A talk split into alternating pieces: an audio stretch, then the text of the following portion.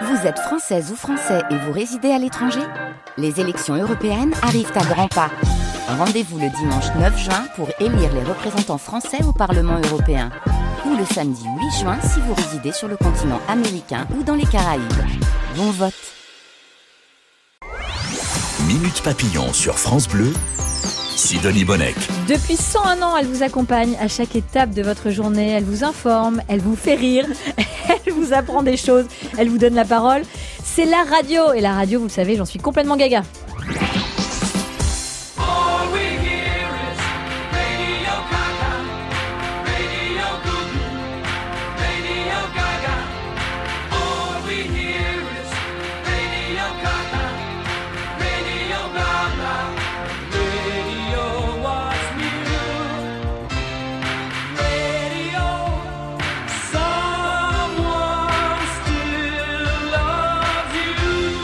Et mon invité est aussi absolument gaga de radio. C'est une grande voix de la radio. Bonjour Daniel Moreau. Bonjour Sidonie, vous avez fait peur avec votre lancement. Depuis 101 101 ans, elle vous accompagne. Mais non, vous avez beaucoup plus. j'ai une longue carrière, mais c'est oui. 101 ans de carrière, Oui, mais j'ai beaucoup plus. Beaucoup plus. Je suis très contente de vous retrouver, Daniel un Vous êtes chroniqueuse télé et journaliste, chroniqueuse radio et journaliste radio. Euh, ce média qu'on adore pratiquer et qu'on adore pratiquer aussi ensemble est né sur la Tour Eiffel. C'est quand même un symbole génial. Quand et de quelle manière, Daniel? C'était normal, vous voyez un peu la forme de la Tour Eiffel. Il fallait chercher un- un- une antenne, il fallait la mettre très très haut. Et en fait, bah, l'histoire de la radio, déjà la création de la radio, c'est c'est d'abord c'est une histoire européenne parce que je vais, je vais vous citer Hertz, Branly, Lodge, Popov, Marconi. Donc on va en Italie, euh, on va en Angleterre, en France.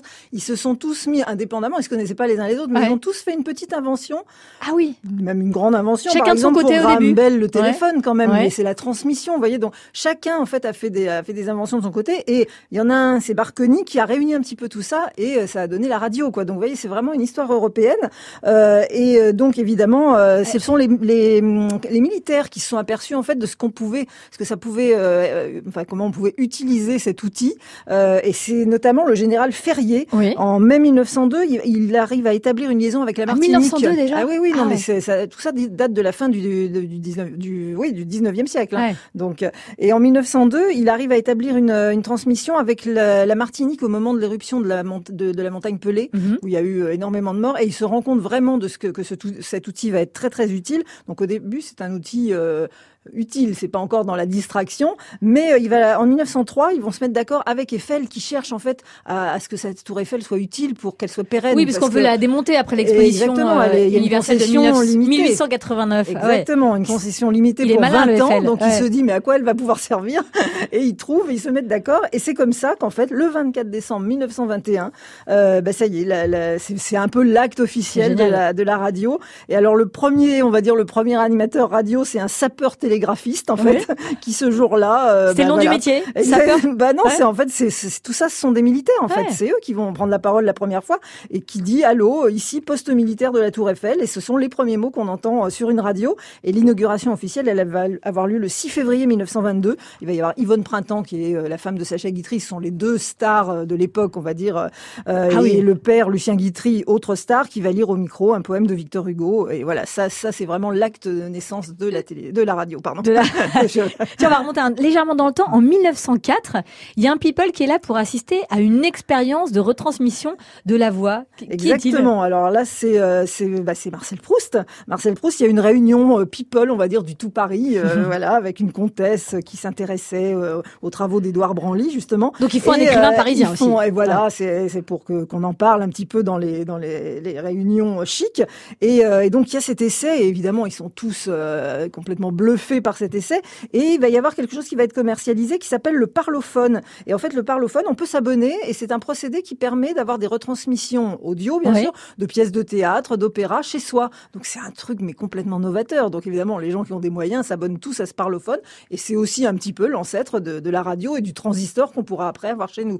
On en est encore loin, bien sûr, mais ce sont les prémices. Daniel Moreau, vous avez écrit Les enfants de la radio séchée hors collection. Donc on peut dire que la radio a sauvé la Tour Eiffel. Ah, exactement. Parce que donc en 1910, vraiment, la, la- c'était programmé la destruction.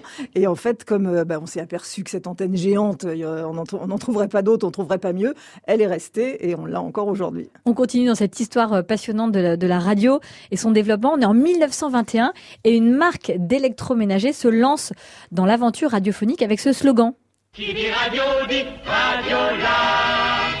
Radiola. Ouais. Bon, avec cette petite, voix- cette petite voix vintage là, c'est génial. Ah oui. Pourquoi une marque d'électroménager se met comme ça à faire de la radio? En fait, tout simplement parce qu'ils commencent à, à, à vendre des postes, évidemment. Alors les postes, hein, à l'époque, c'est, faut se mettre, c'est un peu comme les grosses postes de télé qu'on connaît, euh, qu'on connaissait. hein, Oui. euh, voilà, avant, avant gros les cube, écrans euh, plats. Donc, ouais. en fait, j'ai eu beaucoup de témoignages de gens très âgés qui me parlent de ces débuts Je de la radio. j'ai eu beaucoup de radio. Non, non, moi parce que non, Vous mais- toujours pas 101 ans.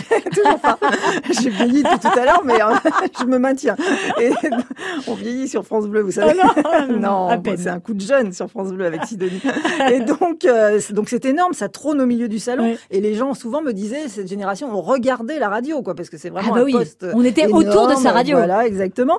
Mais génial. donc, eh bien, Radiola, entre autres, euh, vend des postes et il faut bien en faire la promo. Et la promo, qu'est-ce qu'il y a de mieux? Bah, se, se faire sa propre radio. Donc, le premier animateur connu s'appelle Radiolo. Hein, ils n'ont pas été chercher très très loin le nom. et, euh, et ça deviendra ensuite Radio Paris. Et Radio Paris va être tristement célèbre parce que euh, c'était une radio euh, de la collaboration pendant la guerre. Il y avait cette fameuse chanson Radio Paris ment, Radio Paris ment, Radio Paris est allemand. Mais à cette époque-là, dans les années 20, c'est une radio qui distrait. Et euh, vous savez ce que c'est le, le premier genre vraiment roi à la radio? Non. Ce sont les jeux. Ah oui. Ça, on a joué tout de suite dès que la radio est née. Et euh, en 1925, notamment, il y avait un jeu qui s'appelait Avec quoi faisons-nous ce bruit? C'est Jean Nohain, grande vedette de l'époque, qui l'anime.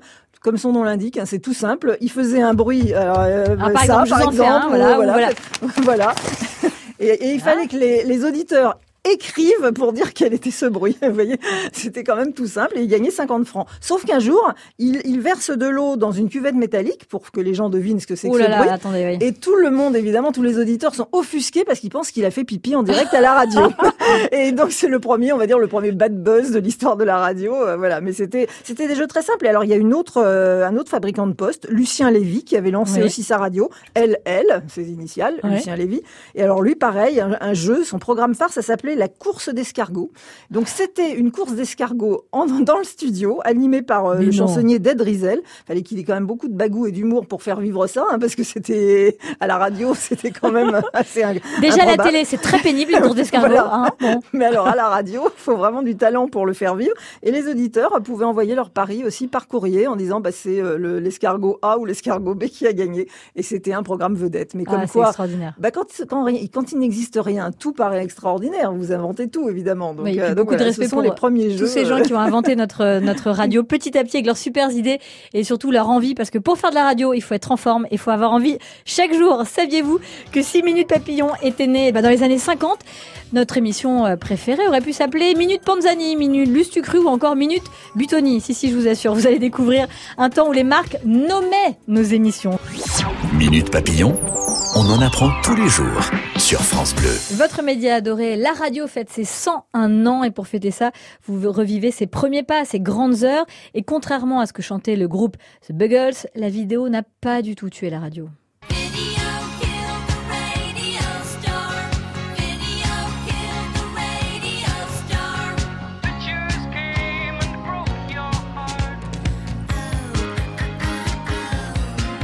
Daniel Moreau, vous êtes euh, chroniqueuse radio et télé journaliste et vous êtes passionnée euh, de radio. Vous nous racontez son, bah, ce, ce destin extraordinaire qui n'est pas prêt de se terminer. Radio France, c'est la grande maison euh, qui héberge tous les France Bleus de France. C'est né comment Radio France? Bah, en fait, c'est né en, so- en- en- le 1er janvier 1975 quand euh, éclate l'ORTF en sept euh, sociétés, dont Radio, dont Radio France, dont TF1, Antenne 2, FR3.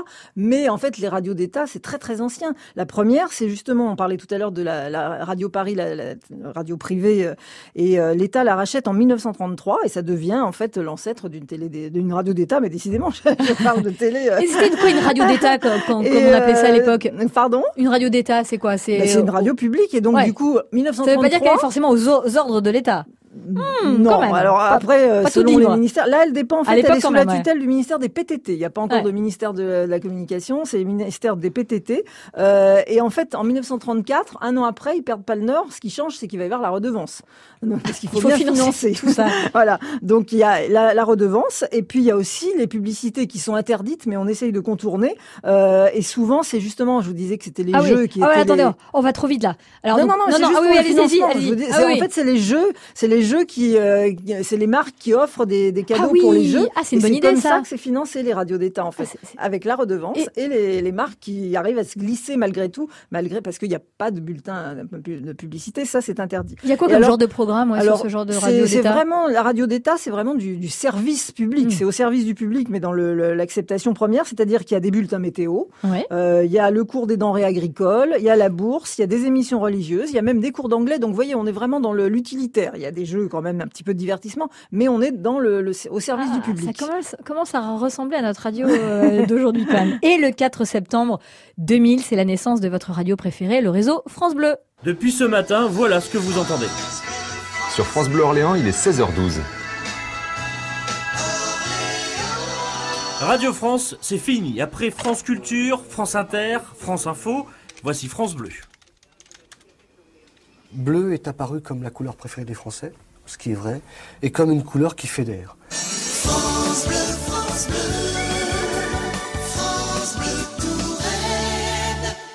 À l'antenne, pas de bouleversement, l'auditeur va retrouver ses chroniques et ses rendez-vous habituels. En revanche, France Bleu se voudrait encore plus proche de ceux qui l'écoutent. Archives de France 3 centre sur la naissance de France Bleu. C'est la seule radio, France Bleu de Radio France, qui a gardé le nom proposé par les auditeurs. Ça, c'est passionnant comme histoire. Oui, alors France Bleu, c'est vrai que c'est un nom qui vient de loin. En fait, on est en 1964, la maison de la radio vient d'être construite. Oui. Euh, et à l'occasion de ça, Roland Dordain, qui a été vraiment un grand, grand directeur de, de- de Radio France, euh, lance un concours auprès des auditeurs, puisqu'il va y avoir France, euh, enfin, ce qu'on connaît après sous le nom France Inter, France Culture et France Musique, et il faut leur trouver Il y a quatre noms. radios euh, auxquelles il faut trouver des noms. Et donc, les auditeurs votent pour France Bleu, France Blanche et France Rouge. Et les directeurs, ils aiment pas ça du tout. Et Pierre Vigne, qui a été un grand directeur de France Inter, m'a fait une confidence pour mon livre, c'est qu'en fait, ils ont un peu triché et euh, ils ont choisi eux-mêmes finalement les noms. Alors, les auditeurs ont choisi. Voilà. Tu parles, c'est pas vrai. France Inter. c'est un- C'est un aveu qu'il m'a fait. Bon, il y a prescription. Ouais. Et du coup, on a eu France Inter, France, euh, France Culture et France Musique. Mais il y avait France Bleu qui était dans l'air. Et euh, c'est quand même un nom qui est pas mal du tout finalement. Parce Oui, que ça marche donc- depuis longtemps. Puisque donc c'est Jean-Marie Cavada, euh, PDG de Radio France en, en 2000, qui, euh, qui a initié ça. Il s'est dit, voilà, il faut des radios locales. Il y en a donc maintenant 44. hein, il y en a toujours 44. que je dis toujours. Pas de bêtises, voilà. Et Radio France et Radio Bleu, en fait, parce que Radio Bleu, c'était une des premières radios libres, on va dire, de, mais de- d'État. Et donc, bah, voilà, entre cette fusion, cette fusion, de cette fusion est né le réseau France Bleu. Alors, je, refais un petit point d'histoire quand même. Oui. En 1930, il existait déjà des radios locales.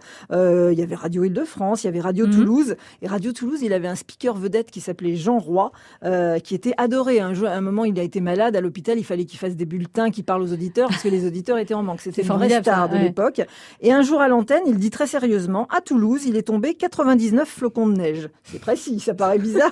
C'est qu'en fait, il avait confondu le, ch- ce- avec l'abréviation QQ pour quelques. Et il avait lu 99. Donc, voilà. Mais il était très, très populaire malgré ses petites, euh, ses petites gaffes. C'est drôle. Qui a inventé le tout premier talk show radio? Bah, pareil. Dans Vous avez participé à pas mal de talk shows, vous, Ah, à la bah, radio, notamment Le Fou du Roi sur France Eh Inter, ouais, numéro. On adore ça. C'est un genre roi en radio et en télé, bien sûr. Et en fait, Très dur à réussir. D'abord, et c'est très très ancien. En fait, c'est pareil. On est dans les années 30 euh, sur le poste parisien, Mhm. Euh, et c'est Mireille et Jean Noin. Alors Mireille et Jean Noin, ils écrivaient des chansons ensemble. Mireille les chantait. C'est une toute petite dame avec une toute petite voix, mais qui était une star de l'époque. C'est des chansons qui ont traversé le temps. Euh, Jacques Dutronc et Françoise Hardy en ont repris il y a pas très longtemps. Euh, et les émissions donc sont enregistrées au 116 bis avenue des Champs-Élysées. C'était l'adresse prestigieuse du Mhm. poste parisien. Et alors c'est juste en face du Fouquet's. Donc en fait, les invités prévus pour l'émission en début d'après-midi allaient manger au Fouquet's, manger, boire aussi évidemment. Donc il y avait les digestifs, il y avait Ouais. tout. Et en fait, quand ils retraversaient la rue, déjà ils la traversaient un peu en biais. Et ensuite, ben, ça donnait des talk-shows évidemment euh, très très libérés, on va dire. Euh, La parole s'était libéré euh, avec les, les vins et les, et les alcools. Et voilà, et c'était vraiment, vous savez, Thierry Ardisson dit toujours que à sa table, il y avait, dans ses talk shows, il y avait, il pouvait très bien y avoir un évêque, une star du porno. Ouais. Alors, on n'en était pas là avec Mireille et Jean Noin dans les années 30, mais ils essayaient vraiment d'avoir une star de l'aviation, euh, un chanteur, un acteur. C'était très varié. Donc, c'était vraiment l'ancêtre du talk show tel qu'on le connaît aujourd'hui. Et toutes ces histoires exceptionnelles, vous les racontez Daniel Moreau dans cet excellent livre publié chez Hors Collection, Les enfants de la radio. Vous évoquiez la publicité qui avait du mal à se frayer Oui, un chemin voilà. en, en radio. Donc, elle, les marques offraient des cadeaux. Ça permettait de citer le nom. Vous avez gagné, euh, blablabla. Ouais.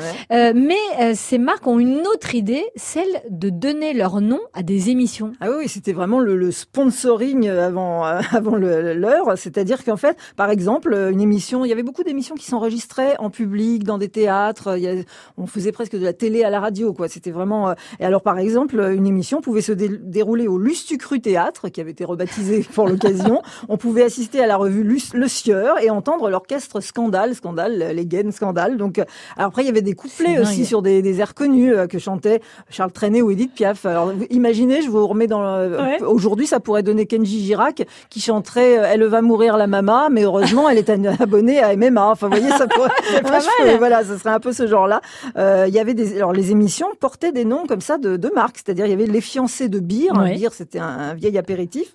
Euh, et c'était un peu le tour des manèges de l'époque. Enfin, vous voyez, pour savoir si les couples se connaissaient bien et tout ça. Donc, il y avait aussi, alors, par exemple, Zappy Max, qui a été aussi euh, une star des années 50 à la radio, euh, m'avait raconté, c'était Radio Luxembourg, qu'il animait le jeu du bonnet. Du bonnet aussi est une, une marque. Et pour justifier le titre, il était obligé de mettre un bonnet pendant son émission.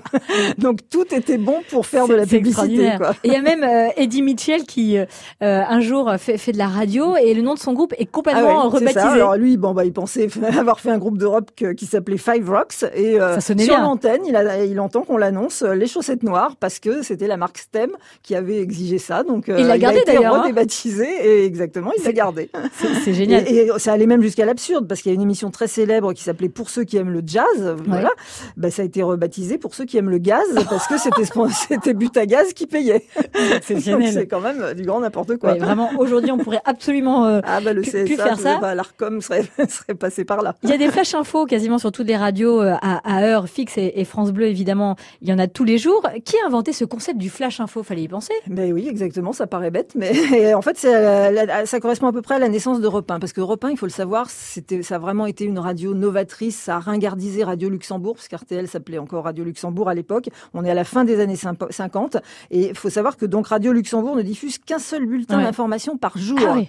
Et, euh, et c'est Louis Merlin. Alors Louis Merlin, c'est un monsieur de radio formidable, mais c'est un petit peu un traître quand même parce que il était directeur de Radio Luxembourg. Il est passé à la direction d'Europe 1, donc quand Europe Mhm. 1 est arrivé, et il a fait exactement le contraire de ce qu'il faisait à Radio Luxembourg, et ça a innové, Ah, et ça, a- ça a marché. C'est ça, Donc les quand génies. même- et donc il a demandé aux jeunes journalistes d'écrire de courts, de courts bulletins qui passaient toutes les heures, et il leur a demandé de, de faire vivre eux-mêmes leurs bulletins, c'est-à-dire qu'avant les journalistes écrivaient des, les nouvelles, et c'était un speaker, vous savez, à la Ah oui, voix de Stentor. ouais. Aujourd'hui, la Ah. reine d'Angleterre fête le jubilé. Bon, ça, ça irait encore, mais pour toutes les nouvelles, il y avait comme ça. Et là, c'était les journalistes eux-mêmes qui venaient annoncer leurs nouvelles. Donc, les bulletins, euh, les flashs météo, euh, météo, les flashs infos étaient nés. C'est passionnant. On apprend plein de choses avec vous. Daniel Moreau et tout de suite, vous allez nous parler de cette période. On est dans les années 90 et tout d'un coup, on a accès à la libre antenne. Attention aux oreilles. France Bleu, Minute Papillon. On fête la radio, elle fête ses 101 ans. La radio, euh, c'est aussi vous donner la parole et répondre à, votre, à vos questions. C'est comme sur Skyrock en 1995 où on savoure les joies de la libre antenne. La sodomie, les odeurs de l'amour, la- l'amour sans pénétration, tout ça, c'est des thèmes normaux. Bah, c'est des thèmes, c'est des thèmes qui sont demandés par les auditeurs surtout. Vous vous en parlez ailleurs ou euh, juste à la radio? Non, j'en parle partout. Enfin, plutôt à la radio, quoi, parce qu'en parler avec mes copains, mes copines, ça fout un peu mal quand même. Je sais pas. enfin, on parle d'autre chose que de la sodomie. Et avec tes parents? Bah, mes parents, ils sont assez cool, ils parlent de tout, mais euh, bon, quand on est à table, c'est sûr que c'est pas le sujet de conversation, la sodomie. Reportage, reportage de France 2 en 1995, il y avait Skyrock, mais aussi moi j'étais plutôt Fun Radio avec Doc et Diffoul. Enfin, on se souvient tous de cette libre antenne qui déboule dans nos vies. Et c'est vrai que c'était euh, Daniel Moreau, un- une ère de liberté. Euh, on- C'était des sujets qu'on abordait ni avec euh, les profs, ni avec nos parents, ni avec le médecin traitant, euh, ni avec nos amis. Exactement. On pouvait pour, tout euh, dire et tout écouter. Ouais, pour mon livre, justement, Marc-Olivier Fogiel m'avait dit que ça avait été un bouleversement pour euh, un adolescent comme lui qui se cherchait un petit peu, qui Ouais. se sentait seul dans son cas, qui et euh, voilà, et il y avait Dans sa sexualité, Gay, euh, ouais. qui avait créé un lien particulier avec les auditeurs. Euh, on parlait pour la première fois, euh, voilà, de choses qu'on n'osait pas aborder avec ses parents. Enfin, pour les jeunes, ça a été une, une révolution. Alors, il faut quand même savoir, là aussi, hein, l'historienne qui, qui sommeille que d'un œil en moi, euh, la libre antenne, c'est ça date pas d'hier. Et en fait, il y a eu vraiment une pionnière, c'est Ménie Grégoire. Et Ménie Grégoire, c'était sur RTL euh, dans les années, à partir des années 60, et c'était euh, l'après-midi. C'est quand même hallucinant. Euh, Ça ressemble à quoi, hein Alors, en, en plus, il faut quand même ju- juste, c'était une bourgeoise, euh, c'était une sœur d'abbé. Euh, à l'époque, RTL, dans le comité de, lecture, enfin pas de lecture, mais il y avait un comité d'écoute, pardon. Il y avait quand même un évêque qui siégeait, donc euh, il fallait qu'elle y aille, quoi. Et sa, première émission, donc ça s'appelait Allo Méni, son émission dans l'après-midi, et sa première émission, elle répond à une lettre arrivée au magazine Elle sur l'éjaculation précoce. Donc voilà, en plein après-midi, elle a fait une émission sur l'homosexualité. Euh, ça a été réalisé en direct et en public. C'était là en 71. Ça le Playel. Elle a été interrompue par des manifestants. Enfin, c'était vraiment, il se passait quelque chose tout le temps avec elle. Et, euh, et c'était, euh, voilà, là, c'était une vraie pionnière. Mais bon, Doc et Diffoul me disent que oui, ils sont les enfants de Mélie Grégoire, bien ah oui, hein. c'est-à-dire qu'il revendique cette, Bien- mais bien cette sûr, bien inspiration. sûr, Bien sûr, et c'était, je vous dis encore une fois, en, plein après-midi, quoi. Donc, euh, mais c'est vrai que bon, ça a été quand même. c'est en fait, c'est une des rares fois où un, président de la République a tenu ses promesses. C'était c'était François. Ah bah décidément, oui, je suis fatiguée. C'était François Mitterrand qui avait promis de libérer les, les FM s'il était élu. euh, Donc, et en mai 81, il a tenu sa promesse. Mais il faut savoir que là aussi, Radio France, euh, encore précurseur, la, première euh, FM autorisée juste avant la libération comme ça des vannes par François Mitterrand, c'est Radio 7, la septième station de Radio France, qui, bah, qui a osé par exemple mettre une femme aux commandes d'une matinale. Et cette femme, elle s'appelait Myriam. Et Myriam Célar- Célarier. Et évidemment, pour l'antenne, elle est devenue Clémentine Célarier. Elle animait Ah, donc euh, une, une matinale dans la, la première euh, FM, euh, la première radio libre autorisée, Radio 7. Et ça se passait sur les ondes de Radio France. C'est quoi votre petite émission euh, Madeleine de Proust que vous adorez, vous, particulièrement Euh, dans l'histoire de la radio Alors moi j'aimais bien le tribunal des flagrants délires. Ça n'a duré que deux ans sur France Inter, mais c'était c'était formidable. Et C'est autrement, avec Pierre Desproges. Rappeler Ouais. un peu le concept Ah pour bah les, alors, les oui, auditeurs et les plus là- jeunes Là qui nous aussi, c'est un, c'est un classique parce que c'est pareil. Claude Villers écoutait une émission euh, qui s'appelait euh, qui s'appelait Le Tribunal dans les années Ouais. 30-40 là aussi, et c'était un procès pour rire de, de quelqu'un tous les jours. Et il a reproduit ça sur France Inter. Et en fait, ce qui était étonnant, c'est qu'il avait tenu vraiment à ce qu'on soit comme dans un vrai une vraie salle de procès. Et les le, le juge était habillé en juge, l'avocat avait sa robe d'avocat, et donc le monsieur qui tenait les, les finances euh, à, Fr- à France Inter, quand on lui a dit c'est pour le budget costume, il dit mais attendez à la Ah, radio, budget costume, vous me parlez Mais de ça quoi? compte aussi. Eh oui, il fallait être dans l'ambiance. Merci Daniel Moreau, c'est toujours un bonheur de vous avoir dans Minute Papillon. Vous publiez cet excellent livre, Les enfants de la radio. C'est chez, c'est chez Hors Collection. Chez Hors Collection, tout simplement. À bientôt. Merci Sidonie. Allez, d'autres émissions à savourer sur FranceBleu.fr. Je vous dis à demain, 14h. Vous allez découvrir et savourer les secrets du camping et découvrir ce qu'il y a dans le cerveau des génies. Bonjour Frédéric Le Ternier. Bonjour Sidonie, bonjour à tous. C'est déjà demain, c'est déjà maintenant. Oui, c'est pra- pratiquement maintenant. On va parler des HP. Vous savez, c'est le retour de la série ce soir sur TF1 avec Audrey Fleurot. On est vraiment des millions à la suivre cette série. Bah, on se demande dans C'est déjà demain ce que ça veut vraiment dire être haut potentiel intellectuel et notamment lorsqu'on est enfant. Est-ce que c'est facile de suivre une scolarité? Ça n'a pas que des avantages, vous l'entendrez. On vous écoute tout de suite, Frédéric. Merci.